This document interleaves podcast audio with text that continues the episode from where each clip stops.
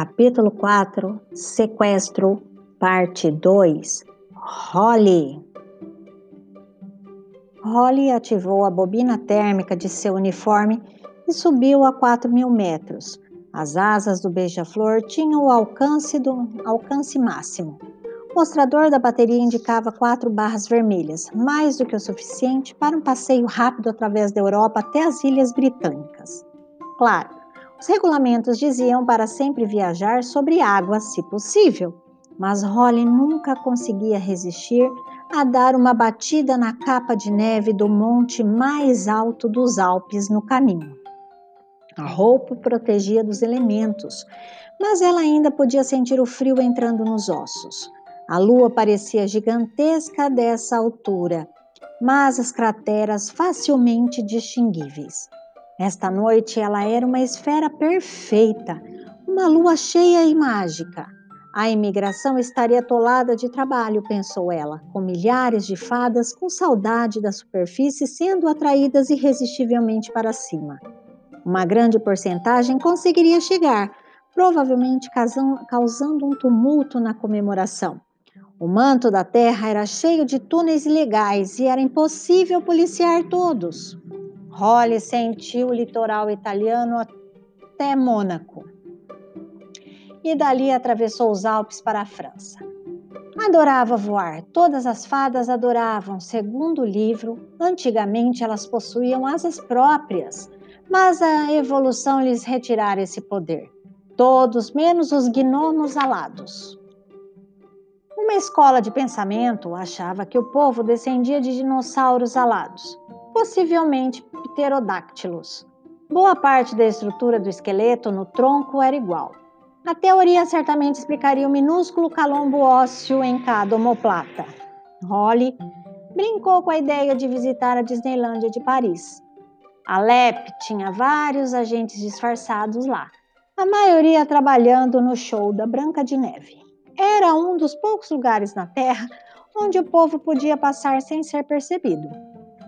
Mas se algum turista tirasse uma foto dela e a foto fosse parar na internet, Raiz arrancaria seu distintivo com certeza. Com um suspiro de lamento, ela passou por cima do chuveiro de fogos multicoloridos lá embaixo.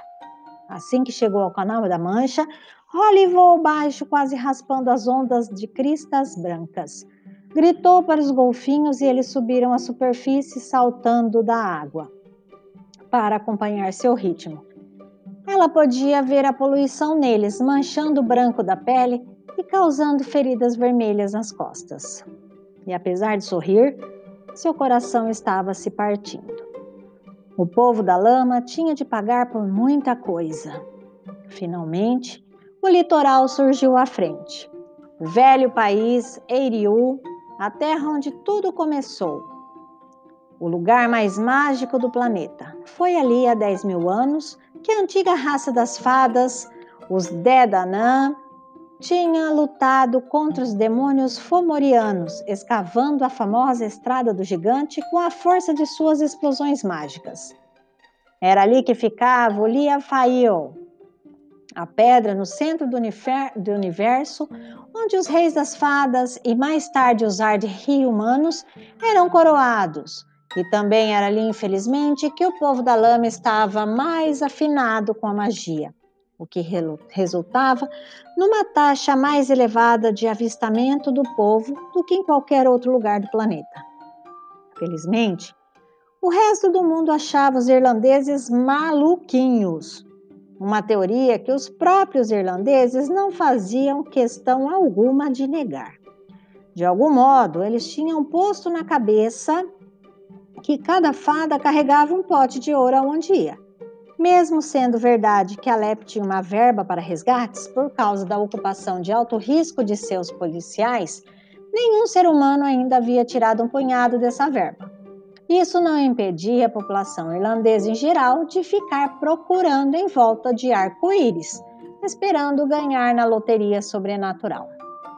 Mas, apesar de tudo isso, se havia uma raça com a qual o povo sentia afinidade, eram os irlandeses. Talvez fosse sua excentricidade, talvez sua dedicação ao crack, como eles chamavam. E se o povo tinha algum parentesco com os humanos, como afirmava outra teoria, as chances eram de que esse parentesco tivesse começado na Ilha Esmeralda. Holly fez surgir um mapa em seu localizador de pulso e começou a fazer uma varredura dos pontos mágicos. O melhor lugar seria, obviamente, Tara, perto de Iliafael. Mas numa noite como esta, cada fada tradicionalista com um passe para a superfície estaria dançando em volta da cena sagrada, de modo que era melhor não ir lá. Havia um local secundário não muito longe, perto do litoral nordeste. Acesso fácil do ar, mas remoto e desolado para humanos apegados à terra. Holly diminuiu a velocidade e desceu para 80 metros. Passou por cima de uma densa floresta perene, emergindo numa campina enluarada. Um riacho prateado cortava o campo e ali, aninhado na dobra de uma curva, estava o carvalho orgulhoso. Verificou o localizador de formas de vida Assim que considerou que a vaca a dois campos de distância não era uma ameaça, desligou o motor e planou até o pé da árvore poderosa.